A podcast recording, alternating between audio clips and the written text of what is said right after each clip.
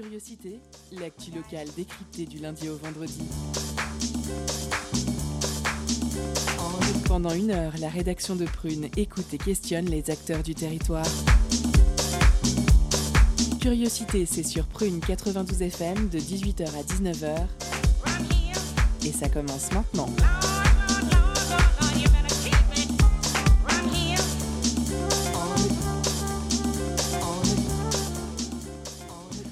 Bonjour, bonsoir chers auditeurs et auditrices, vous êtes sur Prune 92 FM, il est 18h, c'est l'heure de curiosité. Je suis John et je vous accueille pour votre quotidienne. Et avec moi ce soir, il y a notre stagiaire, certes doué en chronique, mais qui ce soir nous fera l'interview. C'est Nathan. Salut Nathan. Salut John. Salut, salut. Il y a également Antoine qui s'occupera de la réal ce soir. Coucou Antoine.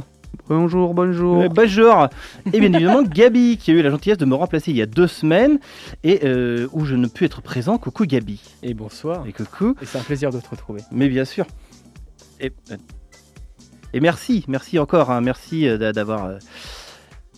Il y, a- il y a un son, s'il te plaît, Antoine. C'est maintenant. Vas-y. Non. Non, pas celui-là. ah, il m'a que c'est tout mon effet. Diantre Voilà, Oh, je- celui-là. Je, suis dé- je suis désolé, j'avais mal compris. Je croyais qu'il fallait euh, lancer dans l'autre C'est- sens. C'est c'est pas grave, mon chéri, c'est pas grave. Voilà, je voulais parce que je voulais, je voulais remercier, je voulais remercier Gabi. Merci d'avoir sauté sur l'occasion que le patron n'était pas là pour lui piquer sa place. Hein, alors je pense t'inviter à un grand banquet pour te remercier. Ah, Ah, tu, tu viendras, j'espère. ah, évidemment, Oui. tu me fais peur. Voilà, c'était juste ça. Je voulais juste te remercier, mon petit. Ah, pas de soucis. Mais avant cela, bien sûr, c'est l'heure des éphémérides de John. Et là, c'est là. De John, c'est vraiment vachement bien. On apprend plein de trucs super. Les éphémérides.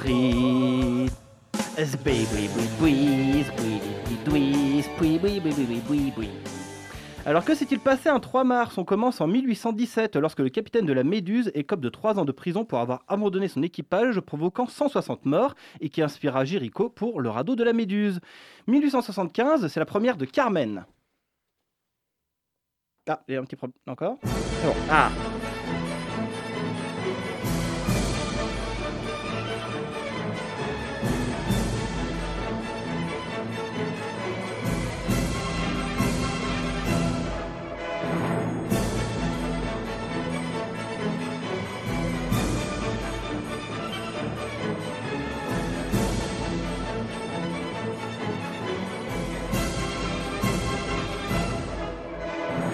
1915, sortie du film Naissance d'une nation, premier blockbuster, c'est en fait 3 heures de propagande pro-sudiste faisant l'apologie du Ku Klux Klan. Il est à l'époque le plus gros succès d'Hollywood, détrôné par Autant en emporte le vent, qui est aussi un film de propagande sudiste pro-clan. Si l'ironie était faite de framboises, nous aurions de quoi faire un certain nombre de tartelettes. 1915, toujours, naissance de la NACA, ancêtre de la NASA. 1916, Gabrielle Petit, infirmière, espionne et résistante, est condamnée à mort. Elle refusera d'introduire un recours en grâce, ainsi que de porter un bandeau le jour de l'exécution. 1923, publication de la première du Time. 1955, première apparition d'Elvis Presley à la télévision extrait. Well, since my baby left me, well, I found a new place to dwell. Well, it's down at the end of Lonely Street, that heartbreak hotel where I'll be. I'll be just so lonely, baby. Well, I'm so lonely. I'll be just so lonely, I could die. Although it's crowded, you still can find some room for broken-hearted lovers to cry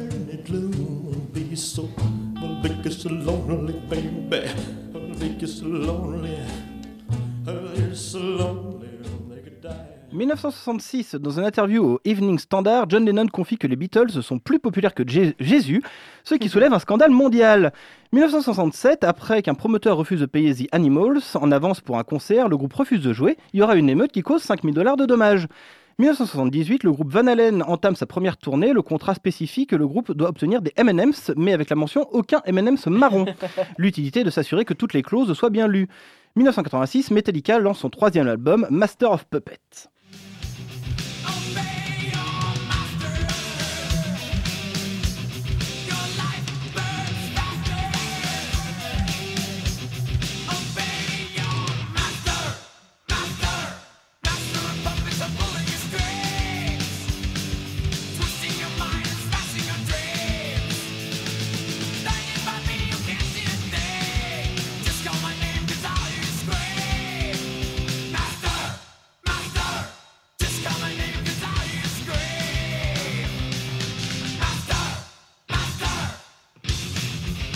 Des éphémérides décidément très musicales aujourd'hui. 1978, au cimetière de Corsier, le corps de Charlie Chaplin est volé par deux extorqueurs espérant demander une rançon à sa veuve. 1991, début de l'affaire Rodney King, lorsque sont filmés quatre policiers en train de tabasser un automobiliste noir. Les policiers seront acquittés. On comptera 58 morts lors des émeutes qui ont éclaté par la suite. On passe aux naissances du 3 mars 1678. Madeleine de Verchères, alors qu'elle est âgée de 14 ans, elle défend seule un fort de l'attaque d'Iroquois en faisant croire à ces derniers qu'il y a tout un régiment à l'intérieur, tirant avec son fusil des quatre coins du fort et hurlant des ordres militaires avec une grosse voix. 1769, Laurent Mourguet, euh, créateur de Guignol, simplement. 1847, Alexandre Gra- Alexander Graham Bell, il crée le téléphone en essayant de soigner la surdité. 1851, Ojino Jinko, première femme à obtenir le titre de médecin au Japon, elle s'engage en faveur des droits des femmes et ouvre un hôpital spécialisé en obstétrique et gynécologie.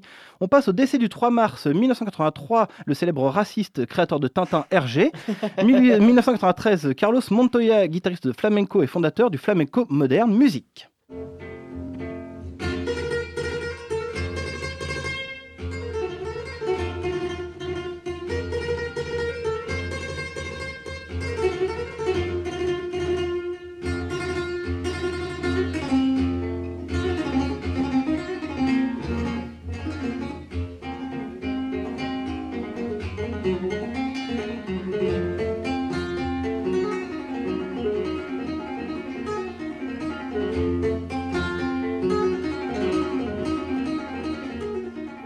1996, Marguerite Duras, dramaturge, romancière, écrivaine, scénariste, etc., etc., etc. On passe à l'info classique avec le compositeur allemand Johann Pachelbel. Son père lui fait, lui fait donner assez tôt des cours de musique. Il est inscrit à 15 ans à l'université d'Aldorf et on lui enseigne la musique. Le futur compositeur montre des signes d'intelligence musicale, mais malgré le fait qu'il assure son poste d'organiste dans la ville, il doit stopper ses études à cause de difficultés financières. Heureusement, une bourse lui permet de continuer sa scolarité musicale à la Gymnasium Poeticum, où il impressionne ses professeurs par ses talents. En 1673, Pachelbel devient organiste suppléant de la cathédrale de Saint-Étienne de Vienne et en 1677, pardon, il se fixe à Eisenach, ville où il trouve un, emploi à la cour du duc de Saxe et où il rencontre la famille de Johann Sébastien Bach. Pachelbel décède le 3 mars 1706 dans sa ville natale. Il est surtout connu du grand public pour son fameux canon et gigue en ré majeur pour trois violons et basse continue. Très populaire, ce morceau a été vulgarisé et arrangé pour avoir les instruments les plus divers et dans les styles les plus variés, oubliant souvent sa forme de canon et son écriture polyphonique.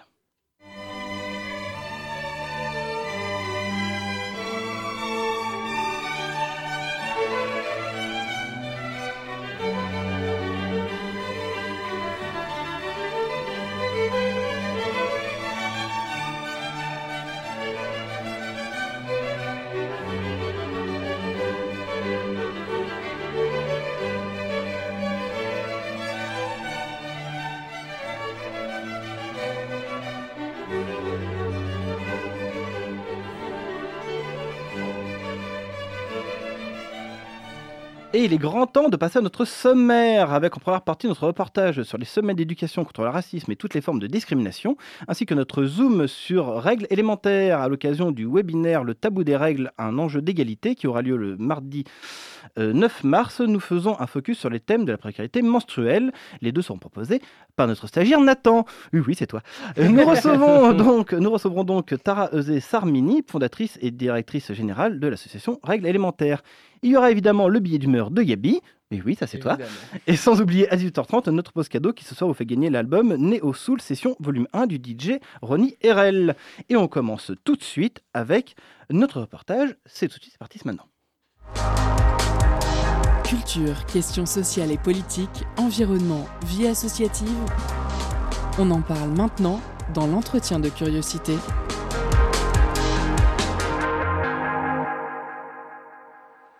Ce soir, on va parler SECD. Alors, qu'est-ce que c'est les SECD Eh bien, les SECD, ce sont les semaines d'éducation contre le racisme et toute forme de discrimination. Et c'est un événement proposé par les membres de la Ligue FAL 44. Alors, dit comme ça, c'est encore un peu flou, on ne sait pas vraiment en quoi ça consiste, mais ne bougez pas, vous allez en savoir plus, puisque nous avons au bout du fil Marine Guérin, responsable adjointe éducation à la citoyenneté de ce collectif, la Ligue 44. Bonsoir Marine. Bonsoir Nathan, bonsoir à toutes et tous. Alors, dites-nous concrètement, ça consiste en quoi ces semaines d'éducation contre le racisme et toute forme de discrimination? Mais que sont ces SECD, Nathan, euh, comme tu le dis? Donc effectivement, les, ces semaines, c'est tout d'abord, il y a plus de 20 ans, la semaine d'éducation contre le racisme qui se construit autour de la journée du 21 mars. Alors on est loin du 3, mais le 21 mars, pour information, c'est la journée internationale pour l'élimination des discriminations raciales. En Loire-Atlantique, il y a 12 ans, on a décidé d'élargir ces semaines et euh, de construire les semaines, donc un mois d'action, d'éducation contre le racisme. Donc on garde l'histoire et on a rajouté toutes les formes de discrimination. Grosso modo, c'est quoi ces semaines? C'est un mois d'action où plus de 60 associations qui agissent au quotidien vous proposent euh, du débat, des rencontres, des expositions en présentiel, en distanciel, également du concert, du théâtre, pour euh, parler, mettre sous les projecteurs les problématiques de, discrimination. Qu'on soit des questions de racisme, de sexisme, d'homophobie, euh, d'islamophobie, etc. C'est pour ça qu'on a élargi ces semaines pour se retrouver toutes et tous sur un mois d'action au global parce que les mécanismes qui mènent aux discriminations, quel que soit le critère, sont les mêmes, mais peut-être on y reviendra. C'est un peu plus clair? Tout à fait, tout à fait. C'est donc euh, un regroupement d'une soixantaine euh, d'associations. Comment ces associations vous, vous rejoignent dans cette démarche? Vous leur proposez ou c'est plutôt elles qui font un pas vers vous? Alors il y a un petit peu les deux. Comme je le disais, le collectif il a 12 ans. Euh, donc il y a à la fois des assos historiques qui le composent euh, et qui ont d'ailleurs participé à la construction au niveau national de la semaine d'éducation contre le racisme. Je pense par exemple à la Ligue des droits de l'homme, au MRAP, au planning familial. Et puis on a des associations qui nous ont retrouvés au fil de l'eau parce qu'on a élargi les semaines. Là, je pense à des associations expertes, par exemple, euh, comme le, le, le Centre Nozig, euh, ou encore comme des associations qui agissent euh, sur la thématique du handicap. Je pense à l'APAGE, je pense à l'APF, euh, l'Association euh, des paralysés de France. Euh, et puis, il y a des associations vers lesquelles on va. Pour exemple, il y a quelques années, on s'est dit, on ne peut pas dans ce collectif ne pas avoir les acteurs socioculturels, les animateurs, les éducateurs, qui au quotidien posent de, la, de ces questions avec vous, euh, avec les citoyens. Euh, et du coup, comment on les invite à nous retrouver pour créer du lien et former une culture commune sur la thématique. Donc là, c'est plutôt nous, euh, Ligue de l'enseignement FAL 44, qui avons été les contacter. Donc je pense au centre accord, au centre socioculturel, aux espaces de vie sociale. Je pense par exemple euh, euh, aux associations de Châteaubriand qui ont rejoint le collectif il y a quelques années, à la Malacas. Enfin voilà, on a des profils très différents. Là, je parle ici plutôt des structures socioculturelles, mais je pourrais aussi parler des structures culturelles, comme Pâques la Lune, le, le la Lune, l'association, ou le TNT. C'est un théâtre sur Nantes qui nous a également euh, rejoint euh, parce qu'à un moment on s'est rencontrés et les projets ont matché. Et finalement, le théâtre, par exemple, c'est aussi un outil pour casser les représentations et lutter contre les discriminations. On imagine donc que ce sont des associations qui sont déjà engagées dans cette lutte pour qu'il y ait question de discrimination, euh, sont, sont déjà un combat. Qu'est-ce que ces associations peuvent faire de leur côté avant ces semaines? Alors, les associations, ce qu'elles peuvent faire avant, alors les actions, elles sont diverses. On peut avoir, parce que les modalités de lutte contre les discriminations sont diverses. Donc, on a à la fois les acteurs éducatifs, j'en ai parlé juste avant. Donc, c'est euh, des associations qui, tout au long de l'année, mettent en place des temps d'échange, de débat euh, autour de ces questions. Elles, ne le font pas uniquement au mois, au mois de mars. S'il suffisait d'un mois, ça ferait longtemps que la question, elle serait réglée. On ferait un an, puis on n'en parlerait plus pendant euh, dix ans. Donc il y a des actions de débat et des actions éducatives, des actions de prévention. Et puis on a aussi tous les acteurs de, qui font du lobbying, c'est-à-dire comment on fait évoluer le droit aujourd'hui pour que les discriminations, ça devienne un problème politique et, qu'on ait des réponses euh, pour construire une société plus égalitaire. Et ces réponses, elles sont notamment juridiques. Euh, je rappelle que, par exemple, l'évolution des critères de discrimination, euh, il y a des nouveaux critères qui se sont rajoutés, notamment parce qu'il y a des associations qui se sont battues pour les faire rentrer. Je pense par exemple, euh, on a pas mal parlé ces derniers temps euh, des contrôles aux faciès. Euh, le fait que l'adresse soit un critère de discrimination aujourd'hui, ça a été rajouté par un, un, des combats associatifs. Donc il y a ce combat-là qu'elles peuvent mener tout au long de l'année. Et enfin, il y a un dernier rôle qu'il ne faudrait pas omettre, c'est l'accompagnement des personnes qui se sentent victimes de discrimination euh, et qui agissent au quotidien. Donc dans ces associations, je pense à la Ligue des droits de l'homme, au MRAP, à France Victime 44, au planning familial, il y a des zones, enfin, des permanences d'accueil, d'écoute, pour venir euh, ben, parler de pourquoi là, à ce moment-là, je me suis sentie victime de discrimination. Est-ce le cas ou pas? Et comment faire si je souhaite faire recours, déposer plainte ou euh, engager une action de médiation? Donc ces associations, elles le font. Et il y a une autre structure qui le fait, qui est proche du collectif, qui est le défenseur des droits. Cette année, c'est euh, la 12e édition euh, des SECD et chaque année, vous abordez un sujet différent. Sur quelles questions vous avez pu euh, vous pencher déjà dans les éditions précédentes? Tout à fait. Alors, euh, deux choses. Effectivement, euh, il y a une thématique phare chaque année.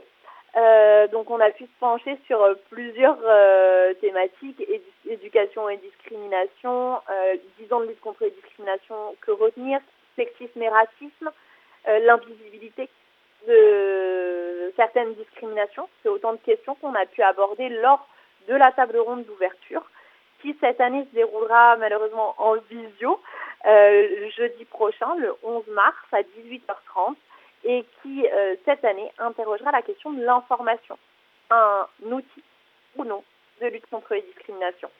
Justement, comme vous le dites, euh, cette année, euh, le thème, c'est autour des médias, médias et discrimination. Parlez-nous un petit peu de, de ce choix. Alors, pourquoi ce choix? Effectivement, au départ, on était d'ailleurs parti sur la thématique médias et discrimination, puis avec les acteurs euh, mobilisés dans la construction de ce parcours, dont Prune fait partie et je les en remercie, euh, on a décidé d'élargir ou de reformuler la thématique autour du rôle que joue l'information dans la lutte contre les discriminations. Pourquoi? Parce que la construction de l'information, elle joue un rôle essentiel dans la société et notamment dans la société et dans la construction d'une société égalitaire. C'est une question qu'on se pose souvent et à différents niveaux avec les associations du collectif euh, des semaines d'éducation contre le racisme et toutes les formes de discrimination. À quel niveau? L'information, elle est nécessaire pour rendre visible. Pour parler des discriminations, il est nécessaire de rendre visibles les euh, ruptures d'égalité qui se déroulent euh, dans une trajectoire, alors à la fois à titre individuel, mais également structurel. Informer, c'est aussi comment on rend euh, l'information sur nos droits disponible à toutes et tous pour que chacun, chacune puisse les faire valoir. Informer, c'est aussi l'enjeu d'informer sur la pluralité de nos identités en questionnant ce qui fait commun. Informer, c'est aussi comment on informe pour casser les idées reçues, déjouer euh, les, la fachosphère, les, le complotisme qui semble s'augmenter euh, ces dernières années, et euh, également comment on apprend à informer, on apprend à s'informer, pour que la société, elle soit une société composée de citoyens éclairés, en capacité d'agir pour construire une société égalitaire. On voit bien du coup que le choix de la thématique, il fait appel à plein de sujets. Donc le débat du 11, il va être vaste, il va certainement être frustrant, et il sera suivi d'ateliers proposés par des assos locales tout au long du mois de mars. Et euh, donc vous nous l'avez dit, euh, on en a parlé déjà un petit peu. Donc jeudi, jeudi prochain, le 11 mars, il y a euh, cette table ronde de lancement des SECD. Comment ça va se dérouler factuellement, concrètement? Alors on sait que ça sera en visio évidemment à cause de la pandémie, mais concrètement, comment ça va se dérouler? Concrètement, comment ça se déroule pour nous retrouver le 11 mars? Deux possibilités. Soit vous vous inscrivez euh, en vous connectant sur le site de la Ligue 44, euh, vous nous envoyez un mail à citoyenneté.la-ligue44, mais vous avez tous les liens dans la page d'accueil. Donc soit vous vous inscrivez en ligne et ça vous donnera accès à la salle de conférence, soit vous nous suivez sur notre Facebook, arrobase la Ligue 44, euh, et du coup vous pourrez participer via le chat. Euh, si vous êtes dans la salle et inscrit en amont, l'avantage, c'est que vous pourrez également poser vos questions à l'oral en direct. Euh, donc ça, c'est le premier temps. Le 11 mars, vous avez jusqu'à la veille, voire le matin même pour vous inscrire. Pas de souci. Et puis, euh, parce qu'on euh, normalement, ce temps-là, c'est un temps où on se rencontre aussi, où on cause d'eux euh, et on imagine des actions. On a souhaité, avec les acteurs euh, de la formation, euh, proposer et maintenir des temps d'ateliers qui se dérouleront eux en présentiel, alors qu'ils sont sur inscription aussi. Il reste quelques places, mais vraiment quelques places, une ou deux par atelier. Le programme il est sur notre site et, et, euh, du coup vous pouvez vous inscrire, mais ne tardez pas pour le coup. Et euh, et il y aura donc trois invités, trois spécialistes pour euh, tenter de répondre à la question donc quel rôle joue l'information dans la lutte contre les discriminations? Est-ce que vous pouvez nous, nous parler de ces trois invités? Oui, merci de le rater et de poser la question. Donc, trois personnes pour nous appuyer avec des profils différents. On aura la présence d'Emmanuel Vaillant, qui est directeur de la zone d'expression euh, populaire prioritaire, donc qui est une association. Donc, euh, lui est journaliste de formation. Et la Z, c'est une association qui invite, alors au départ plutôt des jeunes et des jeunes de quartier à prendre la parole, les former euh, au journalisme pour qu'ils s'emparent et prennent la parole sur les micros. Donc, il viendra à la fois nous parler en posant son regard de journaliste, mais aussi son expérience d'acteur de l'éducation aux médias et à l'information. On aura Amandine Cervella, qui est plutôt une maîtresse, de conférences en sciences de l'information et de la communication, euh, qui travaille euh, sur les différentes euh, mutations de l'information et de la communication et de l'impact, notamment chez les jeunesses, ou encore de la construction de, des représentations médiatiques, notamment dans les médias classiques. Donc elle a tout un champ de recherche sur ce champ avec de nombreux éclairages à nous apporter. Et enfin, une autre chercheuse, mais cette fois-ci dans un autre champ euh, d'action, à savoir la psychosociologie, euh, puisque c'est Amélie Breck qui sera également euh, avec nous à cette table ronde pour euh, nous éclairer. Euh, on, on veille toujours sur euh, ces temps d'ouverture à avoir des regards pluriels. Pourquoi? Parce que lorsqu'on parle de discrimination, et je crois que là, dans nos échanges, on, on, on peut l'entendre, la discrimination, c'est un mot un peu valise. Y a à la fois la discrimination juridique, c'est parfois méconnu dans sa définition euh, telle que posée par la loi, où là, la loi, c'est clairement un acte, en fait, qui est euh, passible d'une amende, c'est un acte qui euh, porte à euh, distinguer deux personnes ou deux groupes de personnes selon un critère visé par la loi ou dans un domaine visé par la loi. Mais derrière, on a aussi une approche étymologique, sociologique des discriminations sur ben, la construction de rapports sociaux dominants euh, et donc plus globaux que juste l'entrée euh, juridique. Et pour finir euh, rapidement, est-ce que vous avez déjà une idée pour un prochain thème d'une prochaine édition? Pas, euh, je- vais pas faire d'annonce euh, en direct puisqu'on en échange toujours d'abord avec les associés collectifs. Donc pour le moment, je j'ai pas d'idée à vous proposer euh, là ce soir, même si je sais a plein de questions qui sont soulevées. Merci d'avoir été avec nous, euh, Marine Guérin. Vous êtes responsable adjointe éducation à la citoyenneté du collectif La Ligue 44, collectif qui organise les semaines d'éducation contre le racisme et toute forme de discrimination. On le rappelle, cette année, le thème, c'est les médias et les discriminations, et tout le monde peut y participer. Alors vous n'avez plus d'excuses pour vous informer et en apprendre plus sur le sujet. Merci. Merci beaucoup encore une fois Marine Guérin. Merci beaucoup Nathan pour, euh, pour cette interview. Euh, en deuxième partie, nous retrouverons euh, Tara Euzé Sarmini, fondatrice et directrice générale de l'association Règles élémentaires. Avant ça, il y aura le billet d'humeur de Gabi, notre pause cadeau. Et tout de suite, après une pause musicale, ça sera une rediffusion de la chronique d'Antoine. Et ah, on entend d'ailleurs que Marine a raccroché. Parce que visi- visiblement, Hardcore Gaming en rediffusion n'intéresse pas Marine Guérin. Alors que c'est très bien, c'est très très bien. On écoute ça juste après Ship de The Note Twist.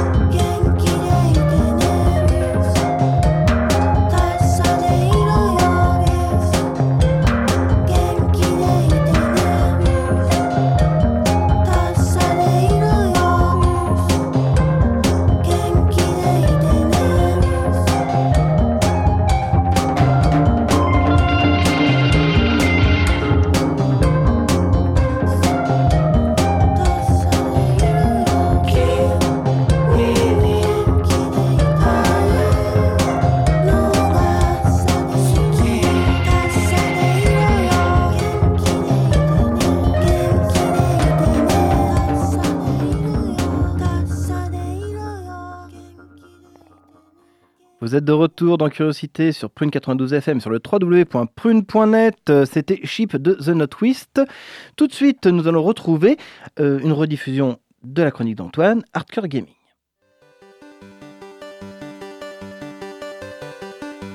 Hardcore Gaming, le coup de cœur vidéoludique d'Antoine. C'est dans Curiosité, le mercredi, sur Prune 92 FM. À chaque fois, Antoine, tu reviens sur un jeu que tu as aimé, peu importe sa date de sortie ou son genre, et cette fois, on repart dans l'espace. Et oui, on part dans l'espace puisqu'on parle d'Outer Wilds, jeu d'exploration et d'énigmes, sorti en mai 2019 par Mobius Digital et édité par les excellents euh, Annapurna Interactive. Je le dis direct, c'est le meilleur jeu de ces dernières années, ni plus ni moins, peut-être le meilleur jeu de tous les temps, je vais pas trop m'avancer. On y incarne un jeune astronaute sur le point de partir en mission pour la première fois. Mais contrairement à nos collègues, nous avons cette fois un outil nouveau, un traducteur, qui permet de comprendre, de décrypter l'écriture des Nomai, une race extraterrestre des, des scientifiques disparue depuis très longtemps, mais dont les vestiges sont encore visibles un peu partout autour de nous. Il s'agira donc d'aller de planète en planète pour tenter de comprendre eh bien, ce qui a pu arriver aux Nomai dans leur quête pour atteindre le mystérieux œil de l'univers. Et pour ça, il va falloir parfois un peu se gratter la tête, notamment pour comprendre le fonctionnement de mystérieux objets quantiques, tantôt en un lieu, tantôt ailleurs, selon qu'on regarde, qu'on ne regarde pas. C'est très mystérieux tout ça. Et euh, donc pour toi, c'est le meilleur jeu du monde, ça? Ouais, ouais, non, mais j'ai envie, j'ai envie de le dire, j'ai envie de m'avancer, c'est vraiment une pure merveille.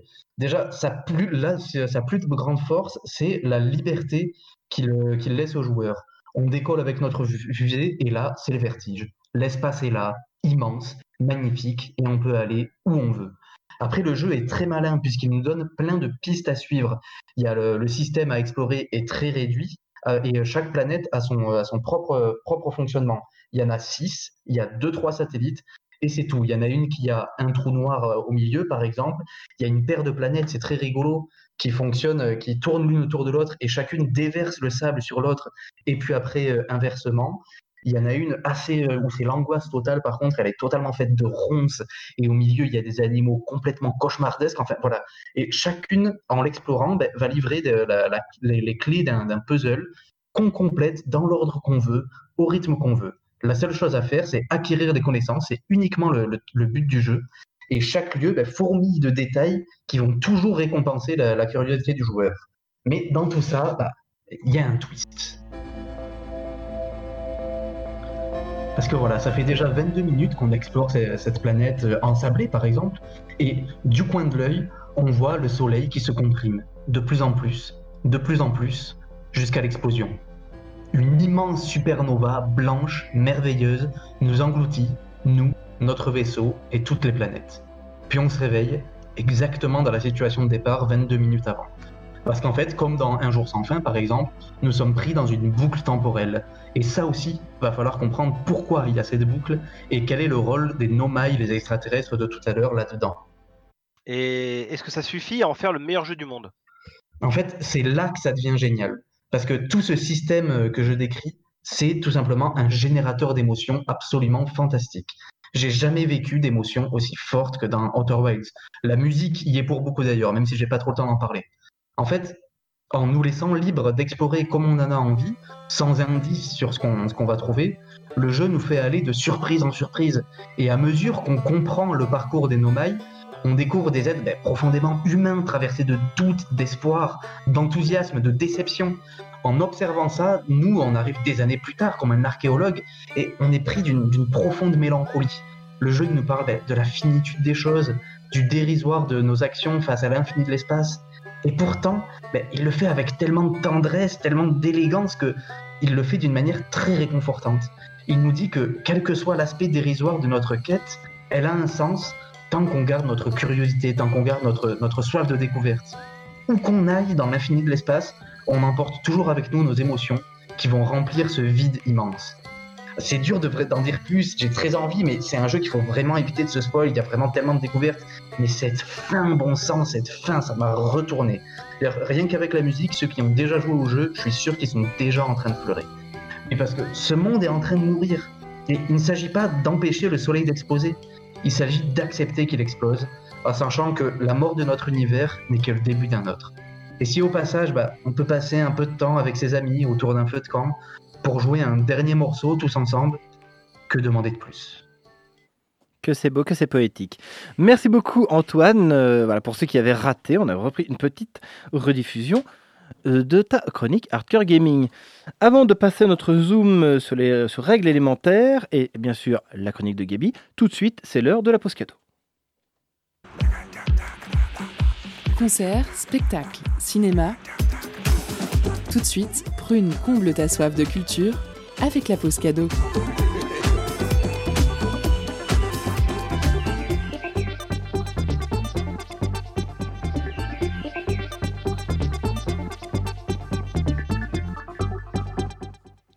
Et ce soir, Prune vous fait gagner l'album Neo Soul Session Volume 1 euh, du DJ Ronnie RL. Sorti en octobre 2020 chez le label Barley Breaking Heaven, l'album composé de 12 titres offre une, ex- une expérience soul et diversifiée au travers de nombreuses collaborations artistiques.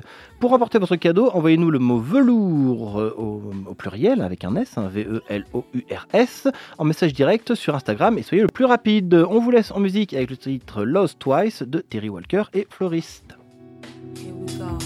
You say lose, I say learn. You say truth burns, but it soothes my soul. Grow. Embarrassed by what had to be. Embrace the freedom of reality. See, I'm not hiding, I'm just vibing. This living is for the surviving. And everything only goes how it's supposed to. Supposed to. on my mind all the time. Thinking about what I left behind. Gonna stop this crime and get in line with what I need to get me right again. Don't care about no opinions, they can't do nothing for me. But they keep taking me, yes, they keep breaking me. If I didn't know any different, I think they were out for me. But I won't let it be.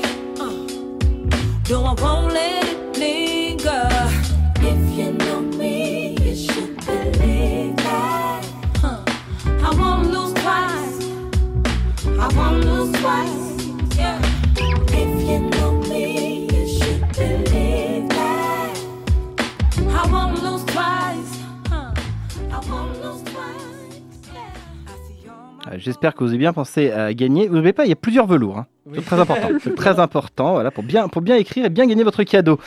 Euh, tout de suite, euh, avant de passer à notre interview de Tara euh, Eusé Sarmini, fondatrice et directrice générale de l'association Règles élémentaires, eh bien, pour changer, on va passer la chronique de Gabi tout de suite. Où avez-vous appris à dire autant de conneries? Deux ans de télé. C'est du journalisme total. Et bonjour à tous, que c'est bon de revenir après deux semaines de vide, que c'est bon aussi de n'être que chroniqueur et de retrouver notre chef d'orchestre qui est John. Oh merci, merci. Quel bonheur de pouvoir faire l'escroc et au final ne parler que quelques minutes au cours de cette émission. et pour fêter ça, on va être positif. Ah Mais pour ça, il faut faire un petit point sur ma saga préférée et peut-être la vôtre, qui sait, c'est le retour de Nico et les garçons. Et dans l'épisode d'aujourd'hui, Nico a quelques soucis. Alors Nico euh, se pensait invincible et prêt à faire un énième tour de trop dans la politique. Malheureusement, il doit faire face à toujours plus d'obstacles. Alors je vous en avais parlé il y a quelques semaines, mais Nico a un marathon judiciaire cette année. Et ce qu'on peut dire, c'est qu'il a bien commencé ce lundi 1er mars. Sarko a pris trois ans de prison, dont un an ferme euh, par le tribunal correctionnel de Paris. Alors, il a fait appel, et il y a de grandes chances qu'il ne pourrisse pas à l'ombre. On l'a vu notamment avec le roi des roublards. Mais cette condamnation, elle m'a fait du bien. Déjà parce que ce sombre politicard, ce larbin servile du patronat, s'est fait couper les pattes dans sa course à la présidentielle. Mais surtout parce que cette condamnation est la première des procès de Nico. Et oui, parce que l'affaire des écoutes euh, n'est pas la seule qui le concerne. Depuis euh, la fin de son mandat, il apparaît dans pas moins de 12 dossiers. En fait, on pourrait faire une équipe de foot avec ces dossiers judiciaires et il y aurait quand même un remplaçant. Euh, S'il y a eu deux non-lieux, quatre enquêtes sont encore en cours. Dans deux semaines, on s'attaque à l'affaire Big Malion, où il risque une nouvelle fois d'augmenter ses points de fidélité au club des gros sacs à merde. Il y a également la mise en examen dans la campagne de 2007 avec l'étude de Kadhafi, les thunes de Kadhafi. Alors attention à pas confondre avec l'affaire Karachi. Parce que ça, c'est encore une autre affaire où il est mouillé, le Sarko. Et pour finir, il y a une enquête préliminaire qui est ouverte pour trafic d'influence. Il va pas avoir le temps de s'ennuyer. Alors, avant de conclure tout ça, voici un petit bilan du premier gouvernement Fillon du mandat de Sarkozy. Sarkozy condamné, Fillon condamné, Juppé condamné, Alliot-Marie mise en examen, Hortefeux mise en examen, Dati témoin assisté, Pécresse condamné, Morin condamné, Bachelot condamné, Boutin condamné, Lagarde reconnu coupable mais non condamné, Wörth mise en examen. Alors sur les 17 têtes de l'exécutif, 14 ont été concernés par des affaires judiciaires, soit 82% du gouvernement. Ce qui est pas mal. Oui, Ça, je voilà, trouve, je le bilan tout à fait honorable. hein. Si une association défendant les droits de l'homme avait autant de personnes condamnées à sa tête, elle serait dissoute en quelques semaines. Mais bon, les républicains, c'est pas pareil. C'est juste qu'ils aiment les traditions de la droite française. Et en parlant tradition, la tradition est toute trouvée. Parlons de vous savez qui Gérald Darmanin. Et oui, GG, quand il a, appris la, il a pris la décision qui s'impose, il s'est empressé de faire une déclaration dans la presse pour apporter son soutien à la justice contre les pressions qu'elle va subir par l'entourage de... Ah non. Ah non, on me glisse dans l'oreille que, que celui qu'on ne doit pas traiter de sale violeur euh, a apporté son soutien, certes, mais à Nico. Encore une fois, il aurait mieux fait de fermer sa gueule et au passage, il aurait mieux fait de poser sa démission. Sur ce, moi je vous souhaite une bonne fin de semaine, prenez soin de vous, faites toujours attention à la police et profitez de ces petits moments de bonheur et moi je vous dis à la semaine prochaine. Ah, merci Gabi, merci pour ces bonnes nouvelles. hein, toujours plus, Ah bah, une fois n'est pas toujours plus de bonnes nouvelles avec Gabi. Tout de suite, euh, ça va être l'heure de retrouver notre interview de Tara Eusé Sarmini, fondatrice et directrice générale de l'association réglementaire. Je le répète beaucoup trop de fois. Mais tout de suite avant, il y a une pause musicale, c'est Antelias de Country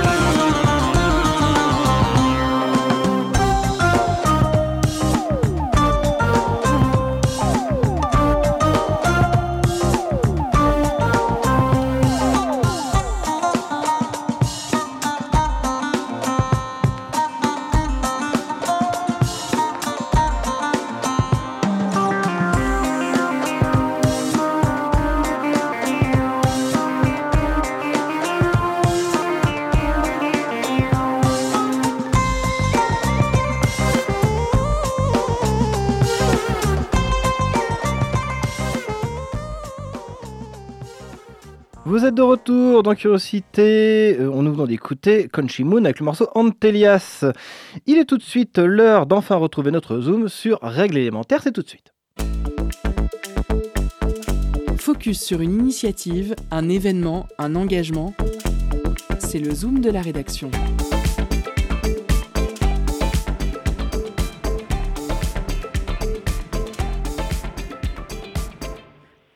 Dans quelques jours, le 9 mars pour être précis, se tiendra la webconférence Le tabou des règles, un enjeu d'égalité.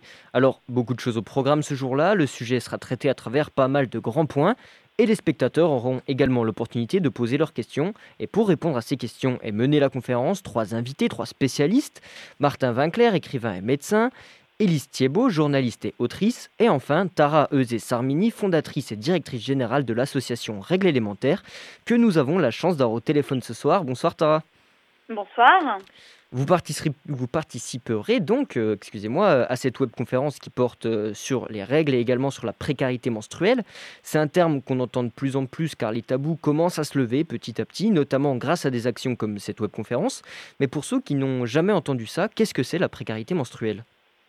Alors la précarité menstruelle, ça désigne euh, toutes les difficultés euh, que peuvent avoir des femmes à se procurer euh, des protections d'hygiène intime, soit en quantité suffisante ou soit tout court. Donc aujourd'hui, en France, il y a près de 2 millions de personnes qui souffrent de précarité menstruelle et qui concrètement ne sont pas capables de s'acheter suffisamment de protection d'hygiène intime pour vivre leurs règles dignement. Cette conférence, c'est donc le mardi 9 mars de 18h à 19h30, comme j'ai dit précédemment. Vous serez trois intervenants et intervenantes. Comment il s'est organisé cet événement? Alors, ça a été organisé à l'initiative euh, du département euh, Loire-Atlantique qui s'intéresse euh, à la question depuis quelques mois maintenant. Et nous, on a répondu à l'appel avec enthousiasme parce que euh, lutter contre la précarité menstruelle et, et briser les tabous, c'est l'objet de l'association depuis maintenant euh, plus de cinq ans. Et on est ravis de, de participer aux côtés de, de Martin Vinclair et d'Élise Thiebaud qu'on connaît bien euh, pour leur expertise également sur le sujet. Il y a un fil conducteur, différentes parties à explorer. Euh, Ce sont vous, les trois spécialistes, les trois invités, qui avez imaginé se dérouler ce plan de conférence? Oui, on a collaboré avec le département pour, euh, pour euh, évoquer les, les sujets qui nous semblaient euh, les plus importants et pouvoir témoigner de nos expériences ri- respectives. Si vous intervenez personnellement, c'est parce que vous êtes donc une actrice majeure du milieu, puisque je le disais tout à l'heure, vous êtes fondatrice et directrice générale de l'association Règles élémentaires, la première association française de lutte contre la précarité menstruelle. Déjà, expliquez-nous comment cette association a été créée. Avec plaisir. Euh, donc j'ai créé cette association en novembre 2015 lorsque j'étais étudiante, que j'ai eu la chance de faire euh, une partie de mes études euh, outre-Manche. Et euh, à l'époque, j'avais moi-même été sollicitée euh, pour participer à une collecte de produits d'hygiène intime dans la ville où je, je faisais mon master. Et en fait, j'ai été euh, frappée euh, par cette initiative dans le sens où je me suis rendu compte qu'on ne m'avait jamais sollicité pour une telle initiative en France. Donc je me suis dit, soit c'est parce qu'il n'y a pas de besoin, soit c'est parce qu'il y a un énorme tabou. Et, et en rentrant en France, euh, j'ai mené ma petite enquête et malheureusement, je me suis rendu compte que c'était la seconde option, que, les besoins étaient immenses, mais euh, absolument euh, inassouvis, que les stocks étaient à zéro euh, à cause du tabou sur les règles et, tout ce qui touche. Donc c'est comme ça que j'ai décidé de lancer dans mon école la toute première collecte de produits d'hygiène intime en France en novembre 2015. Et comment cette association a pris une telle ampleur? Comment elle est devenue une association aussi grosse finalement?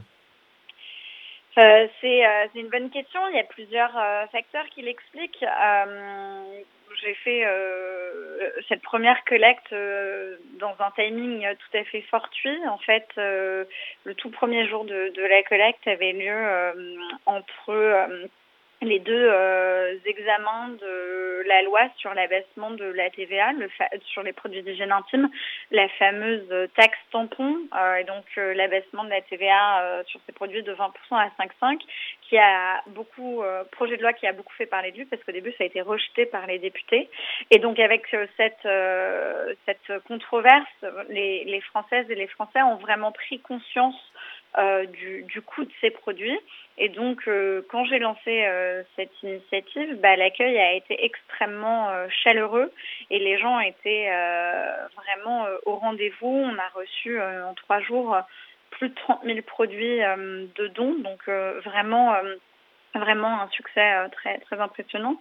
Et euh, et ensuite euh, bah vu que c'était une initiative absolument euh, unique et inédite euh, en France c'est vrai que les médias ont, ont beaucoup couvert l'événement ce qui nous a permis euh, de se faire connaître. Et ensuite je pense que la clé du succès de, de notre association c'est c'est qu'on a développé une plateforme de mobilisation citoyenne qui permet à n'importe qui euh, de concrètement changer les règles et de s'engager à nos côtés en organisant en fait une collecte en quelques clics depuis notre site internet www.réglesélémentaires.com. Donc, euh, donc voilà, cette facilité euh, d'action, la possibilité de convertir euh, un activisme en ligne à un activisme dans la vie réelle, je pense que, que ça a été clé dans, dans la croissance euh, exponentielle de, de notre initiative. Donc aujourd'hui, euh, tout le monde peut organiser des collectes. Oui, oui, oui. oui. Aujourd'hui, on a euh, des milliers d'organisateurs et d'organisatrices de collectes bénévoles euh, sur tout le territoire. Et euh, grâce à, à elles et eux et, eux et des, des partenaires, on a pu collecter et redistribuer plus de 5 millions de produits à près de 115 000 femmes dans le besoin. Et concrètement, comment ça se met en place ces collectes? Comment ça se déroule?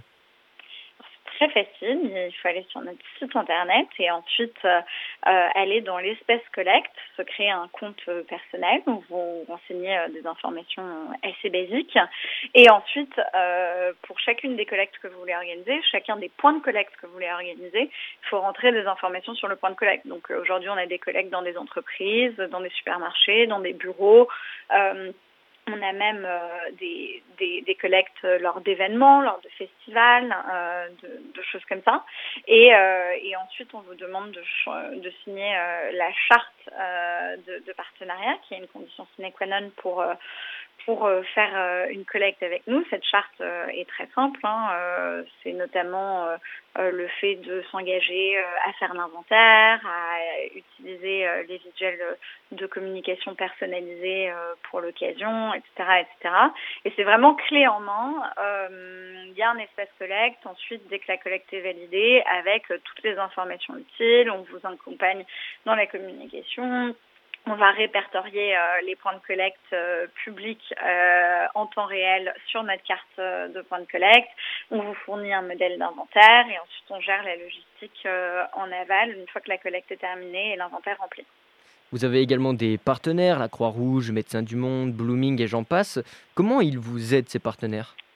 Alors on a, on a plusieurs types de partenaires. Euh, les, les premiers, ce sont nos partenaires redistributeurs. Donc on a fait le choix euh, dès le début euh, de, de l'association de ne pas assurer nous-mêmes la redistribution des produits qu'on collectait pour pas démultiplier les points de contact pour les femmes dans le besoin. Donc en fait on va travailler avec la Croix-Rouge, les Restos du Cœur, euh, Médecins du Monde, le Secours Populaire, euh, etc., etc., euh, pour que eux redistribuent euh, les produits via leur maraude, via euh, des kits d'hygiène, via des colis alimentaires, euh, et comme ça, ça permet vraiment euh, de euh, ne pas démultiplier les points de contact pour les femmes dans le besoin. Donc ça, c'est le premier type de partenariat qu'on appelle les partenaires redistributeurs et qui existe depuis euh, depuis la création de l'association.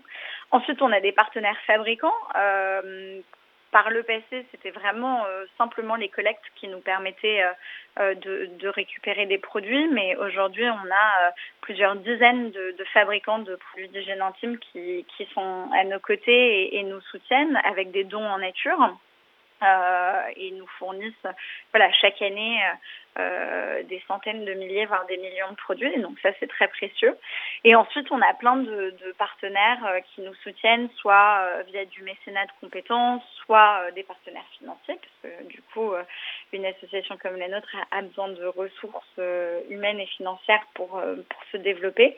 Euh, donc on, on est très reconnaissant euh, pour tous ces partenariats Sur euh, votre site, il y a pas mal d'informations, euh, de données, et on s'aperçoit que votre impact est de plus en plus fort. Et par exemple, on voit que le nombre de produits d'hygiène intime collectés par l'association a explosé, notamment depuis décembre 2019. Comment vous expliquez ça?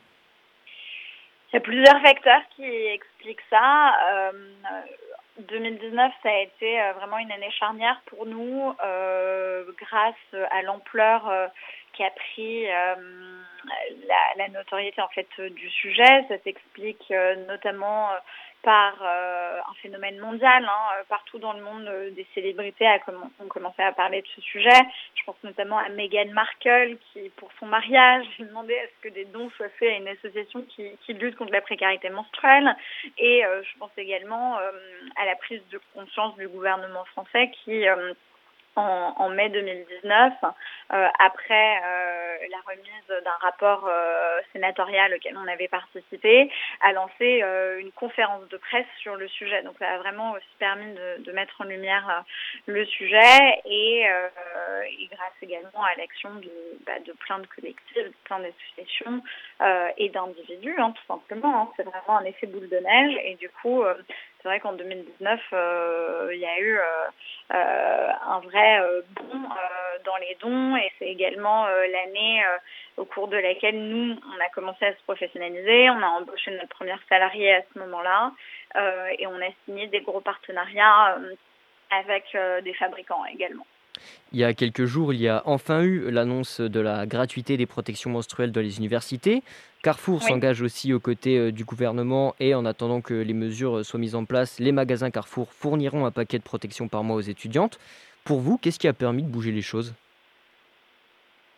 Euh, je pense que c'est un ensemble de choses. Je pense que la société euh, civile a vraiment euh, euh, porté euh, cette revendication qui, euh, qui était essentielle parce que je pense que grâce à notre travail de sensibilisation, grâce, euh, grâce aux médias, grâce euh, à, à des personnalités, on a vraiment euh, pu faire comprendre euh, aux Françaises, aux Français et euh, aux euh, personnes euh, décisionnaires euh, que euh, la précarité menstruelle était euh, un facteur aggravant des inégalités euh, entre les hommes et les femmes et que c'était vraiment euh, un obstacle supplémentaire que euh, auquel les femmes devaient faire face et un, ég- également évidemment un- une difficulté économique. Et donc je pense que bah voilà tous les efforts de sensibilisation ont fini par porter leurs fruits et du coup aujourd'hui on est ravis de voir que les revendications qu'on porte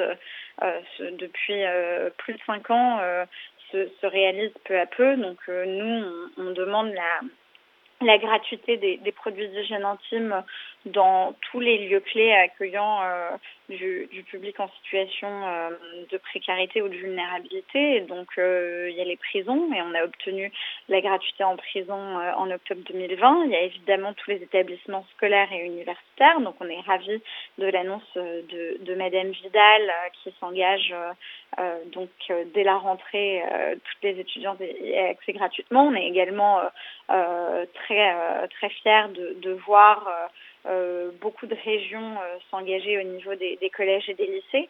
Euh, on demande également euh, la gratuité de, protection périodique euh, dans, dans les hôpitaux et dans tous euh, les foyers et accueils de jour euh, accueillant euh, des femmes euh, en situation euh, de grande précarité. Donc, euh, euh, on a fait un, bon bout de chemin.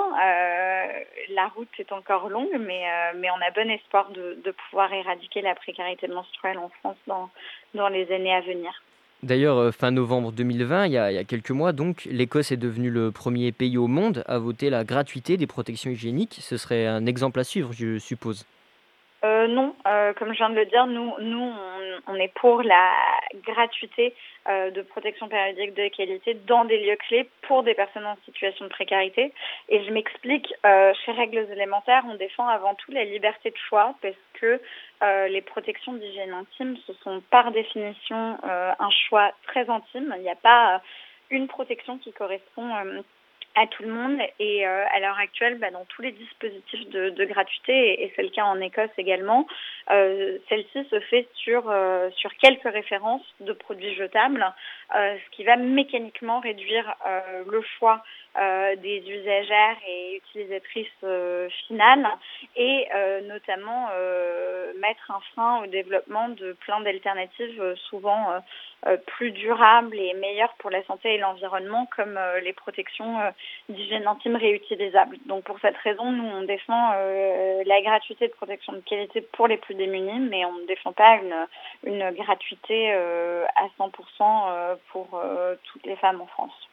Eh bien, merci beaucoup, Tara Eusé euh, Sarmini, d'avoir répondu à nos questions. On le rappelle, vous êtes fondatrice et directrice générale de l'association Règles élémentaires qui lutte contre la précarité menstruelle.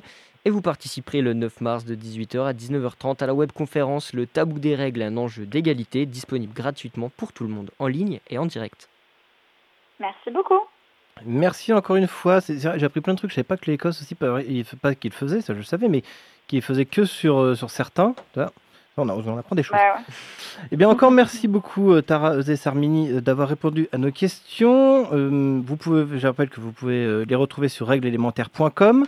Merci également à notre autre invitée, Marine Guérin, responsable éducation à la citoyenneté de la Ligue de l'enseignement, d'avoir répondu à nos questions pour les semaines d'éducation contre le racisme et toutes les formes de discrimination. Vous pouvez les retrouver sur laligue44.org.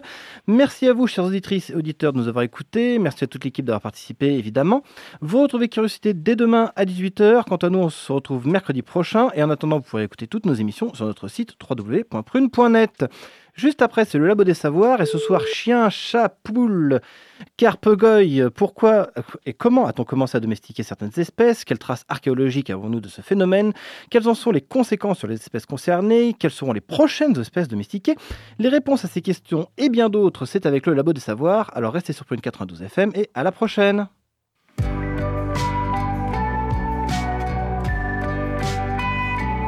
Pour écouter ou réécouter Curiosité, rendez-vous sur le www.prune.net.